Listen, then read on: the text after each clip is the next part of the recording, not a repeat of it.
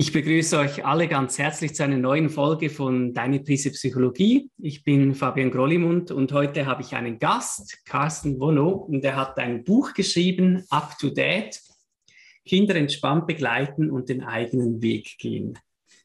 Vielleicht gerade zu Beginn, Carsten, wie kamst du auf den Titel, diesen englischen Titel? Hallo Fabian, ähm, ich, ich danke dir, ähm, hier zu sein. Ich habe mit dem Titel ehrlich gesagt lange Zeit gehadert, weil ich ihn, ich habe ihn eigentlich selbst vorgeschlagen, weil ich ursprünglich einen Podcast geplant hatte. Da war das so ein bisschen der, der Aufmacher. Da habe ich mich dann dagegen entschieden, weil es so einen, schon so einen tollen Podcast wie deinen gibt und ein paar andere.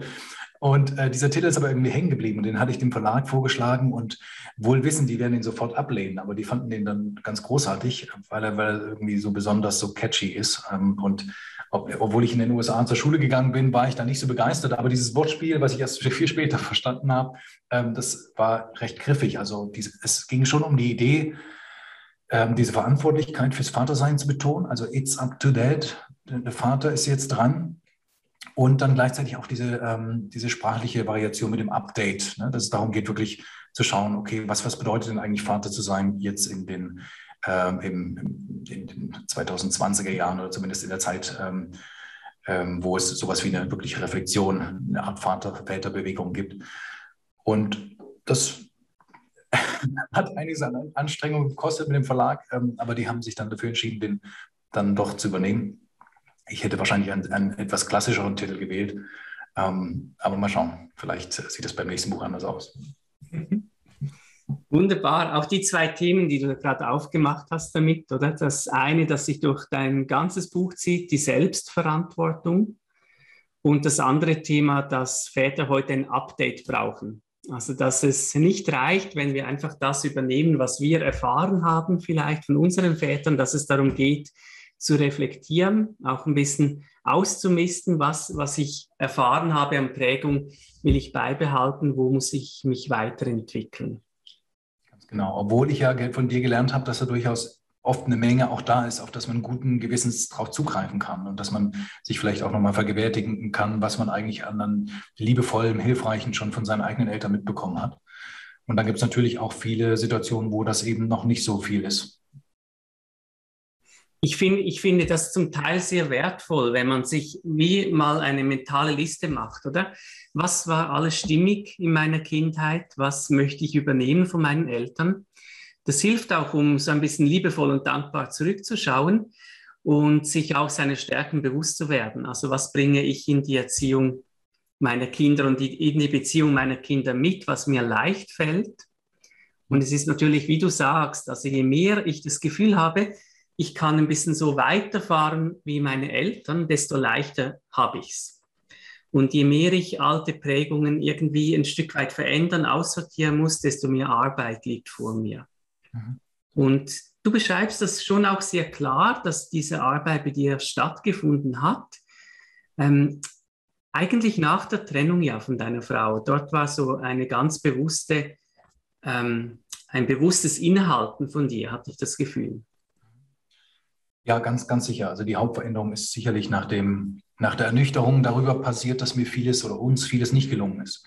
Dass wir zwar eine ganze Menge Ideale hatten, auch in dem Umgang mit unseren Kindern, auch im Umgang mit uns selbst als Paar, und wir trotzdem an diesen ganzen ähm, mit vielen Belastungen und wenigen Unterstützungsmöglichkeiten, auch den ganzen inneren Ansprüchen, die wir hatten, im Grunde gescheitert waren. Und ähm, das war gerade, wo ich so ein großes Ideal hatte, der heilen Familie, der ähm, der, der, klassischen Familie, die quasi dann auch eh auf Ewigkeit zusammenbleibt, war das für mich ein ganz schön heftiger Prozess, der aber dazu geführt hat, wirklich, dass ich all die Schritte eingegangen bin, die ich jetzt, jetzt im Buch zeige und natürlich auch meine Arbeit immer wieder weiterentwickle. Und der Weg dazu ist bei weitem noch nicht abgeschlossen. Ja. Wunderbar, also du beschreibst das ja auch, oder dass es dieses Weiterarbeiten braucht, dass wir da immer wieder gefragt sind, die Kinder werden älter, sie brauchen dann wieder einen anderen Vater und wir müssen wie ein bisschen Schritt halten. Mhm. Und so ein Zitat aus dem Buch, das würde ich kurz vorlesen. Wer ohne uns tief, ohne uns tiefer gehen mit unserem Vatersein auseinanderzusetzen, sind die erlebten Möglichkeiten und Grenzen unseres Vaters möglicherweise auch die unseren. Das fand ich ein spannendes Zitat, oder dass du eigentlich sagst, wenn wir es nicht reflektieren, dann sind wir ein Stück weit auch gefangen in dem, was uns vorgelebt wurde. Genau. Und so wie du es am Anfang aufgemacht hast, es kann sein, dass es ein leichterer Weg ist, äh, wenn man quasi dem folgt, was man von seinen Eltern übernommen hat, was man vielleicht jeden Tag auch noch sieht. Ähm, wenn das bewusst passiert und man immer wieder überprüft, ob das noch stimmig ist, dann ist das, glaube ich, ein großartiger Weg, wenn man so viel mitbekommen hat, was wirklich ähm, übernehmbar ist. Wenn man aber einfach nur diesen Weg geht, weil es eben so war und möglicherweise dann doch viele Sachen übergeht, viele blinde Flecken hat, die möglicherweise eben nicht so gut für unsere Kinder oder eben auch für uns nicht sind, ähm, dann kann das zur Gefahr werden. Und das, glaube ich, ist wichtig, das, das im Blick zu haben. Und diese Reflexion, die du gerade noch ein bisschen angedeutet hast, das ist das, was ich oft auch in den Seminaren mache und manchmal oder mittlerweile mit meinem Vater auch persönlich zu, zu schauen, was äh, war denn eigentlich da und was habe ich davon von mitgenommen. Und wie du sagtest, wofür kann ich dankbar sein. Gleichzeitig aber sehr genau zu überlegen, was, was will ich anders machen und wie gelingt mir das? Was brauche ich dazu noch? Brauche ich dazu mehr Kompetenz, mehr Wissen, mehr Einübung? Muss ich vielleicht an meine emotionalen Wunden gehen, dass ich nicht mehr so heftig in irgendwelchen Konflikten reagiere, dass meine Wut quasi nicht ausschlaggebend ist dafür, wie ich mit meinen Kindern umgehe? Muss ich darauf achten, wie, ähm, wie hoch mein Stresslevel ist? Was kann ich dagegen machen, dass ich das reduziere, dass ich eben nicht nach der Arbeit plötzlich in so eine, so eine Anspannungssituation komme, die eigentlich gar kein zugewandtes bedürfnisorientiertes ähm, Elternsein zulässt, Vatersein zulässt? Ähm, oder brauche ich vielleicht auch eine andere Qualität an Beziehungskommunikation? Brauche ich eine andere Echtheit gegenüber meiner Partnerin, um überhaupt ein, ja, ein Verständnis zu bekommen, was wir beide als, als Eltern wollen? Und das ist eben auch nach einer Trennung ein großes Thema. Ja, ich habe das Gefühl, dass das gerade Vätern ja oft ein bisschen schwer fällt, oder? Also so, ich, ich habe das Gefühl, Frauen fällt es viel, viel leichter, diese Reflexionsarbeit zu machen, etwas zu hinterfragen. Zum Teil ist es ja auch ein bisschen problematisch, also dass man zu viel nachgrübelt, zu viel ähm, sich fragt, wie war es denn früher, welche Wunden habe ich daraus mitgenommen. Wie würdest du, aber, aber Väter haben da so ein bisschen eine Abwehr. Oder ich will nicht zurückschauen, ich will mich nicht mit mir selber auseinandersetzen. Ja, das ist ein Phänomen, was ich natürlich von mir auch, von mir selbst sehr gut kenne, obwohl ich ähm, auch in einem ähnlichen Fach unterwegs war wie du. Es ist trotzdem nicht, nicht in Gang und Gäbe, ähm, wirklich darüber sich darauf einzulassen, was da an dunklen Stellen möglicherweise bei uns ist, in der, in der Psyche, im, im, Geist, in der Seele möglicherweise. Also diese, diese Themen, die uns ähm, davon abhalten, wirklich liebevoll, wirklich ähm, zugewandt zu sein, ähm, wirklich auch Nähe zu ähm, möglich zu machen, wirklich offen zu sein, den anderen so sein zu lassen, wie er ist, gerade unsere Kinder. Das ist für, für viele eine große Herausforderung. Ähm, und ich glaube, für Männer nochmal besonders, weil sie vielleicht noch mehr, noch stärker als, als, als ähm, Frauen in ihrem Kindesalter erfahren haben, dass ihre Emotionalität kaum einen Platz haben, kaum einen Platz hatte, dass ich, dass ich wütend sein kann, dass ich ärgerlich, aggressiv sein äh, kann, ähm, dass das seinen Platz hat und dass sich jemand ernst genommen hat, ist in vielen Kindheitsgeschichten ähm, nicht der Fall. Und vielleicht ist es im deutschen Kontext nochmal ähm, eine, eine Nummer stärker, gerade durch unsere, unsere historische Prägung, dass gerade dieses Funktionieren und dieses, diese, diese krasse Hierarchie, ähm, dieses ähm, wir, können, wir dürfen keinen Schmerz zeigen und keine Schwäche, dass das nochmal stärker ähm, zur Prägung beiträgt. Das ähm, fand ich sehr interessant, auch als Kontrast. Und dass bei vielen Müttern auch in diesem Überlebensmodus, vielleicht auch gerade nach dem Krieg, so wenig Raum war, wirklich ähm, ja, liebevoll gegenüber auch ihren Söhnen zu sein. Ähm, Mädchen, würde ich mal behaupten, haben immer noch mal zugestanden zu bekommen, ab und zu mal Schwäche in Anführungsstrichen zu zeigen, auch mal zu weinen, auch mal erschöpft zu sein. Ähm, Jungs mussten noch stärker, glaube ich, diesem Bild entsprechen, ähm, quasi unfehlbar zu sein, immer eine Antwort, immer eine Lösung zu haben. Und das ist so tief drin, dass es auch im Erwachsenenalter extrem ähm, davon abhalten kann, sich selber, sich dem zuzuwenden, was eigentlich viel mehr ja, Sorgfalt, Liebe bräuchte. Ja. Wie machst du das in, in deinen Seminaren mit Vätern? Wie stößt du das an?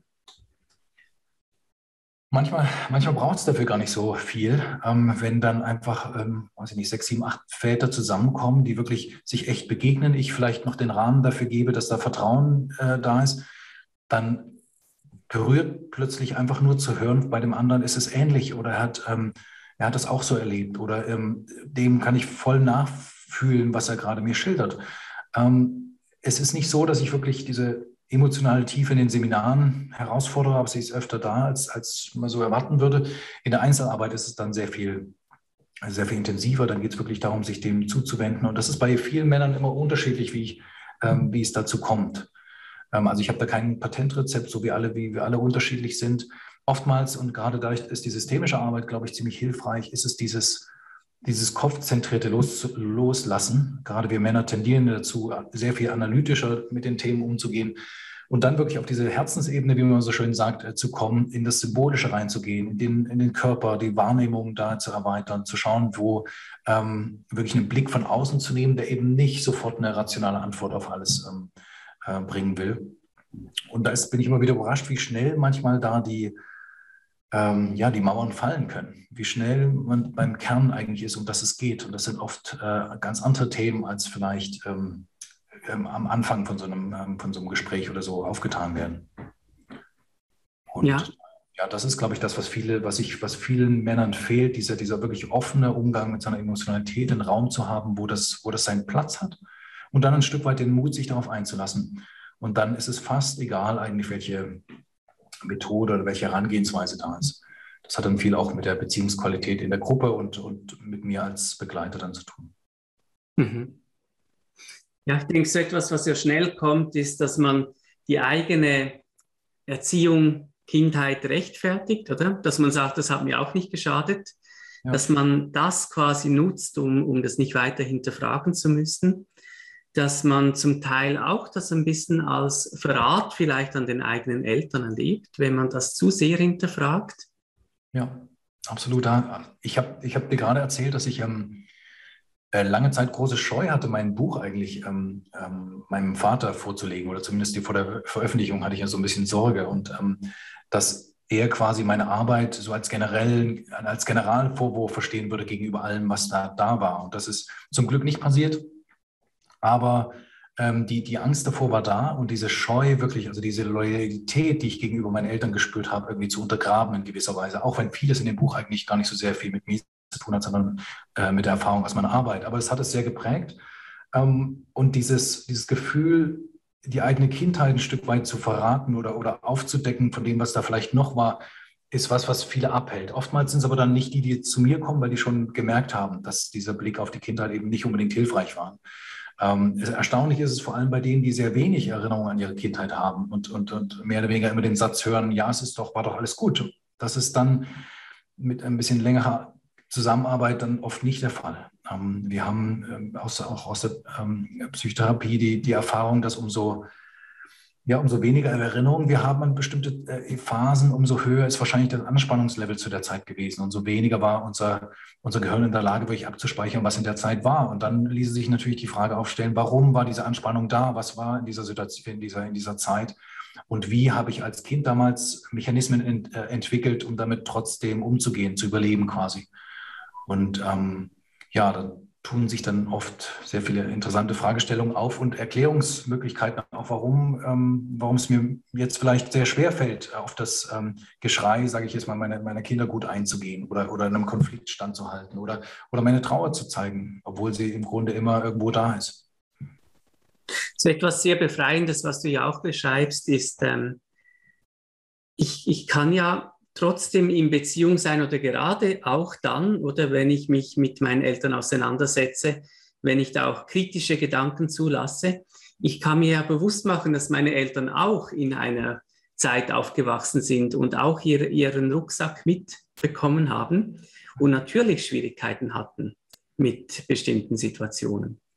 Ja kommt das Thema Vorbild auf. Ne? Wo nehmen wir das Ganze her? Was ist das, wovon wir zehren können, was unbewusst auch als Bild ähm, bei uns wirkt? Und wenn wir gerade in der, in der Nachkriegsgeneration bei uns in Deutschland schauen, welche Väter denn wirklich präsent und emotional erreichbar waren, gerade die, die eben im Krieg vielleicht waren, dann, dann äh, ja, ist das eigentlich vernachlässigbar. Das heißt, ähm, viele Väter haben in der Zeit gesoffen, um mit ihren Traumata umzugehen, mit den Kriegserfahrungen oder mit dem, was sie selbst vielleicht getan haben. Das war nie thematisiert. Die haben sich gerade aus diesen Erfahrungen heraus dermaßen verschlossen, dass da kein Kind Platz hatte, ähm, wirklich äh, ranzukommen, obwohl die es möglicherweise ähm, gar nicht so wollten. Ähm, und, und die Kinder davon, also unsere Väter in dem Sinne, ähm, im, im, im deutschen Kontext zumindest, die haben dann wirklich gerade weil sie es nie erlebt haben, dass ein Mann sich verletzlich gezeigt hat, ähm, dann das in irgendeiner Weise an, an, ihre Kinder weiterzugeben. Das ist eine riesige Herausforderung. Das heißt, dieser, dieser Rucksack muss schon sehr viel leichter werden über die Generation, damit das wirklich möglich ist. Und ich glaube, es braucht dann wirklich eine gewisse Anstrengung, auch eine gewisse Überwindung, das völlig das anders zu machen. Und ähm, da scheint es für viele hilfreich zu sein, auch Unterstützung zu bekommen für diesen Prozess. Ja. das finde ich auch noch einen schönen Gedanken, den hast du auch irgendwo im Buch drin. Da kann, da muss ja nicht eine Generation alles schaffen. Oder jede kann ein bisschen mehr Richtung Herzlichkeit, Wärme sich bewegen. Und das ist auch das, was ich oft denke. Oder die, die Großeltern waren vielleicht noch deutlich gefühlskälter, strikter, weniger kindorientiert. Und das hat sich doch jetzt einiges getan. Und so eine Stelle, die ich gerne noch kurz ansprechen würde in diesem Zusammenhang, ist, ähm, was ist denn eigentlich ein Mann? Und dazu schreibst du auch, meine Stärke als Vater ist nicht mehr gleichbedeutend mit Härte und sich durchsetzen, sondern besteht aus authentischer Kommunikation, meiner eigenen Grenzen und dem Versuch, Kooperation in Würde mit meinem Kind zu ermöglichen. Und das ist ja ein ganz anderes Bild, oder das, was du jetzt auch geschildert hast, dieses ältere Männerbild, der Mann spricht nicht über seine Probleme, der macht das mit sich selber aus und gegen außen herrscht er in der Familie. Also er sagt dem Kind quasi nicht, wo seine eigenen Grenzen sind, sondern er setzt Grenzen für das Kind, Regeln, an die es sich halten muss. Er straft, er ist konsequent, wenn die nicht eingehalten werden und dass wir über dieses Bild von Stärke eigentlich reden müssen. Mhm. Ja, ja, schön, dass du den Punkt aufmachst. Ich glaube, da, genau darum geht es, dass wir erstens nicht auf alles eine Antwort haben müssen, dass wir weggehen können von diesem Gedanken, erziehen zu müssen. Das heißt, die, die Vorstellung, irgendwo unsere Kinder hinziehen müssen, auf einen Punkt, den wir genau einschätzen und, und wissen, äh, was es braucht.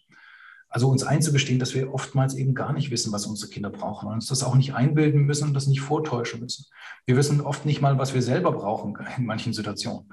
Ähm, und da fängt es dann an, wirklich ähm, aus meiner Sicht wieder menschlich zu werden, zu gucken, was brauche ich denn eigentlich gerade?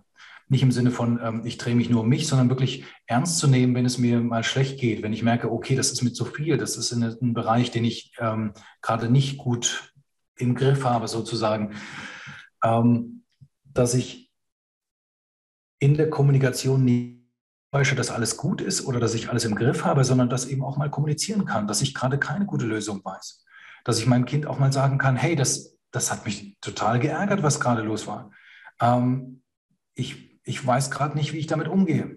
Oder dass ich zu meinem Kind hingehe, wenn es vielleicht mal lauter geworden ist oder irgendwie eskaliert, ohne dass ich das äh, beabsichtigt habe, dann zu ihm hingehe und sage, es tut mir echt leid, da war ich ganz schön sauer. Ne? Das ist, äh, ich, ich, ich weiß, dass das nicht gut ist, aber ich arbeite daran, das ähm, zu ändern. Dass ich wieder die Verantwortung zu mir nehme für die Situation. Und dass ich nicht hinterher, wenn es quasi eine scheiß Kommunikation gab mit meinem Kind, dass ich dann noch darauf beharre, dass es mein, ähm, mein, mein machtvolles Recht ist, das eben auch so stehen zu lassen. Sondern dass ich eingestehe, es ist Beziehungsarbeit auch mit unseren Kindern und dass es eben sein kann, dass ich da derjenige bin, der dafür sorgt, dass die Atmosphäre gerade angespannt, aggressiv vielleicht war. Und ähm, da fängt es für mich an, dann ein neues Männerbild zu, zu kreieren, auch wenn ich das für mich nicht klar habe. Aber ich merke, komme immer näher dran an das, was es heißt, wirklich ich selbst zu sein.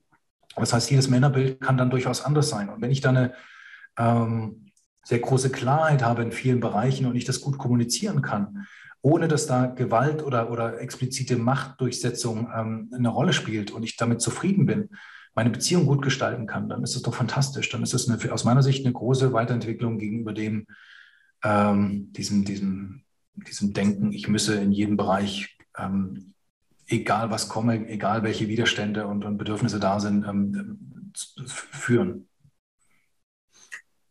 Ich finde das auch so einen ganz wichtigen Punkt, dieser Unterschied zwischen Grenzen setzen und eigene Grenzen zeigen, oder? Weil Oft kommt ja gerade um das Thema Grenzen, Konsequenzen, so dieser Satz, ja, die Kinder müssen ja auch auf die spätere Arbeitswelt und die Wirklichkeit vorbereitet werden. Und ich finde gerade genau das stimmt, oder? Aber früher war es halt so, und das, was viele Väter noch im Kopf haben, ähm, man hat Regeln und wenn man sich nicht an die Regeln hält, wird man sanktioniert und darauf muss man die Kinder vorbereiten. Und wenn ich heute in die Arbeitswelt schaue, dann geht es ja eher darum, dass wir empathiefähig sind, dass wir andere Menschen lesen können und dass wir uns darauf einstellen können, dass wir beispielsweise jemanden überzeugen können von etwas, was uns wichtig ist, dass wir für uns einstehen können, dass wir uns abgrenzen können, dass wir auch sagen können, jetzt wird es mir zu viel, bevor wir im Burnout sind. Und dafür braucht es ja gerade eigentlich Väter, die eben nicht starre Grenzen setzen und, und die Regeleinhaltung überwachen, sondern die auch mal sagen können, jetzt wird es mir zu viel. Oder ja. Und ich finde, das entlastet einen ja auch. Oder immer wenn ich starre Grenzen setze, dann gelten die ja für immer. Mhm, genau. Aber es ist nun mal so, dass ich vielleicht nicht jeden Tag gleich viel vertrage. Absolut. Oder dass ich gerade heute zu müde bin, um am Abend noch eine Geschichte zu erzählen. Ganz genau. Und dann bin ich ja eigentlich froh, wenn mein Kind lernt, aha, mein Vater ist auch ein, ein fühlender Mensch, dem geht es nicht genau immer gleich, der äußert das aber oder der ist da transparent und nicht unberechenbar, indem er dann einfach ausflippt, sondern er kann seine Gefühle äußern. Er kann zum Beispiel sagen, du, ich hatte heute einen wirklich vollen Tag, ich, ich bin müde, ich wäre sehr froh, wenn du heute eine, eine Hörbuchgeschichte hören könntest zum Beispiel. Mhm. Ja, genau. Und diese Grenzen, ähm, die da irgendjemand mal formuliert hat, die wir irgend, aus irgendeinem Motiv heraus selber übernommen haben, erstens wären die natürlich nicht, wie du sagtest, in jeder Situation und jedem gerecht. Ähm, gleichzeitig, wenn man sich die Regeln einmal genauer anschaut, dann sind sie wirklich teilweise völlig absurd. Also es ist ähm, oftmals einfach so, es gehört sich so, weil es immer schon so war und keiner hat sich darüber Gedanken gemacht. Und das finde ich eines der wichtigsten Schritte in dieser bewussten Elternschaft, zu schauen, welche Regeln haben wir eigentlich und welche für uns sind, da, sind dafür noch schlüssig. Und ja, die Energie, die wir da verbrauchen, ist ähm, teilweise so, so viel. Ähm, so viel höher als das, was wir am Ende vielleicht durch diese Regel einsparen würden oder denken, einsparen zu können. Und ähm, es ist dann oftmals verheerend, was für Schäden dann in Kauf genommen werden, nur um darauf zu beharren, ähm, dass eine bestimmte Sache eben so abläuft, wie sie bisher immer schon abgelaufen ist. Und ähm, das ist, glaube ich, das, was wir regelmäßig tun sollen. Sind die Sachen, die ich gerade einfordere im Familienleben, ist das für mich noch stimmig? Lohnt sich das? Und ist es nicht eigentlich was, ist es wirklich was, was wir uns als, als, als Wert quasi, ähm, ähm, dass wir, was wir unterschreiben würden? Und ich glaube, gerade auf partnerschaftlicher Ebene macht es Sinn, sich immer wieder zu vergewissern, was sind denn eigentlich die Werte, die Grundlagen, die wir für unser Familienleben ansetzen? Und wie viel Spielraum ist da auch für Verhandlungen? Wie viel Spielraum ist da für unsere Kinder auch in ihren Sichtweisen, ihren Bedürfnissen, ihren Grenzen ernst zu nehmen und dann vielleicht eine Regelung, wie das Katja Saalfang, äh, glaube ich, genannt hat am Anfang, ähm, eine Regelung zu finden, die für alle stimmig ist und nicht darauf zu beharren, auf diese vielleicht uralte Regel, dass dem gerade so ist, wie es eben schon immer war. Carsten, würdest du noch ähm, etwas vorlesen aus deinem Buch, was dir besonders wichtig ist? Gerne, das kann ich machen. Ähm, ein Thema, was wir bisher schon ein wenig gestrich, gestriffen haben, würde ich gerne nochmal erwähnen.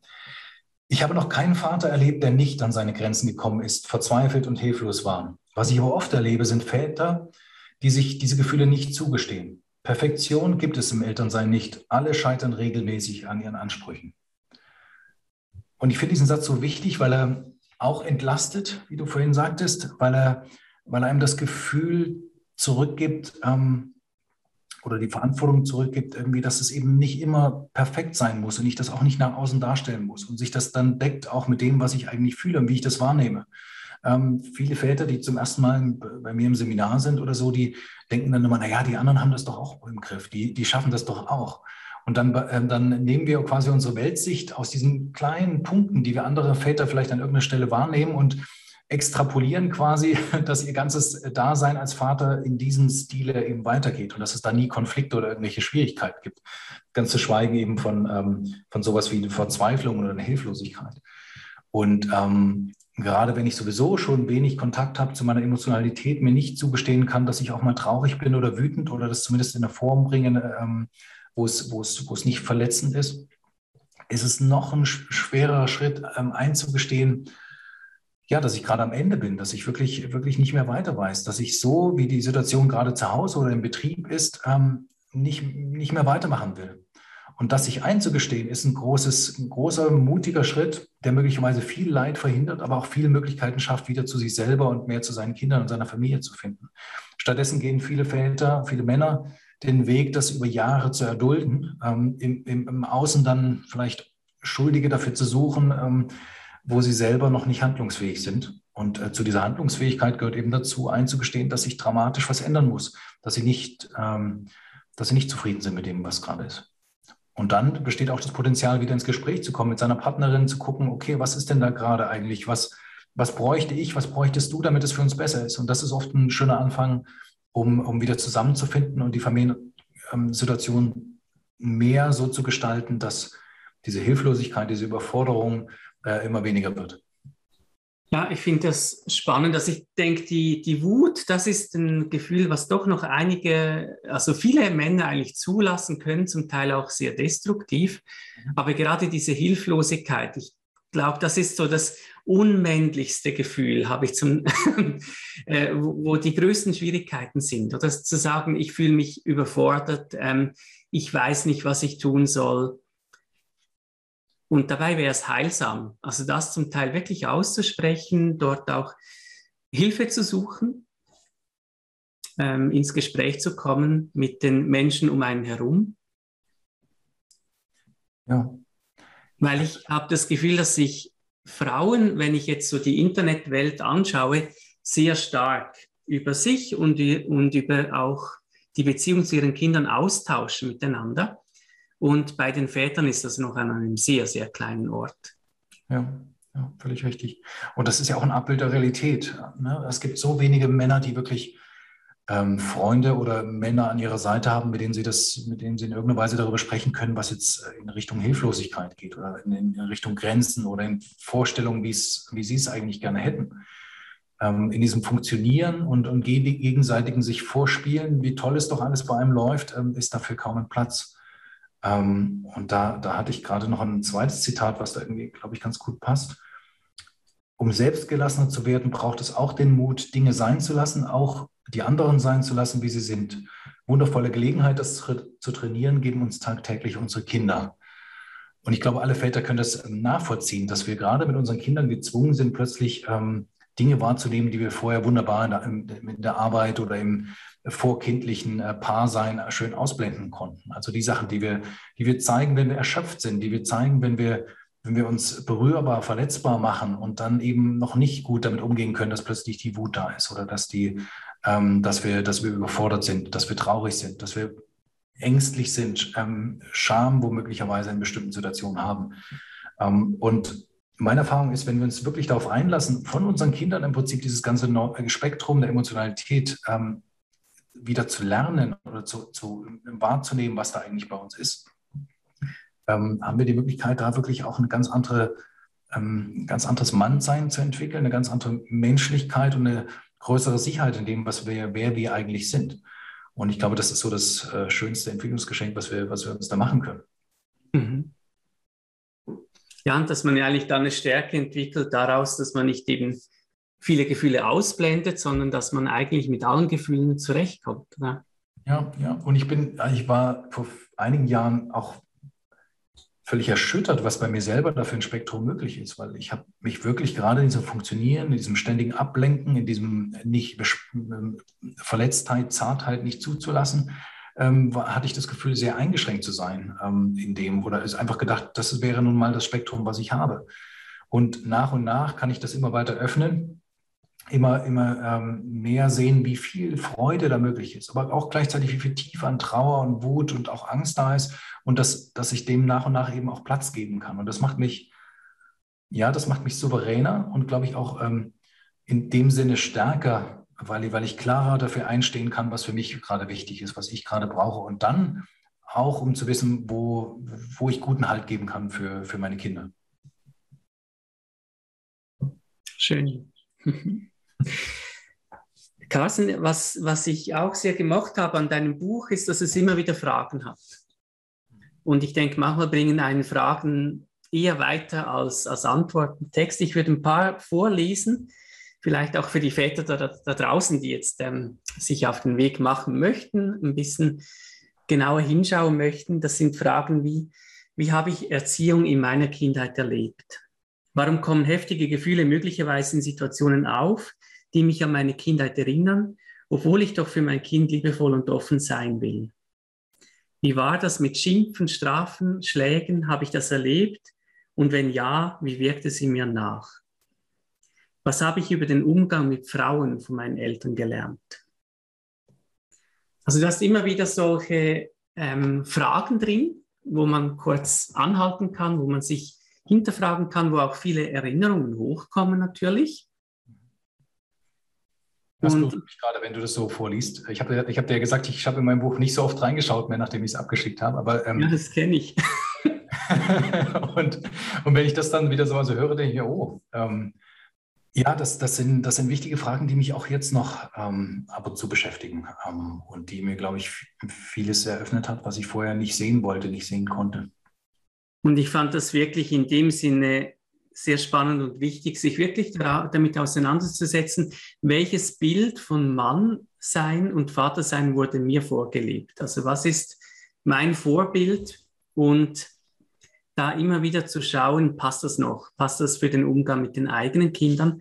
Und da finde ich dein Buch wirklich eine, eine schöne ähm, Sammlung an, an Fragen, an Möglichkeiten, sich zu reflektieren. Mhm. Ja, ich lese nochmal den Titel, wir verlinken es auch unten im Podcast, wenn es jemand bestellen möchte. Das Buch heißt Up to Date von Carsten Wono, Kinder entspannt begleiten und den eigenen Weg gehen. Vielen Dank, Carsten, dass du da warst. Fabian, ich danke dir auch für die Einladung. Schön mit dir zu sprechen.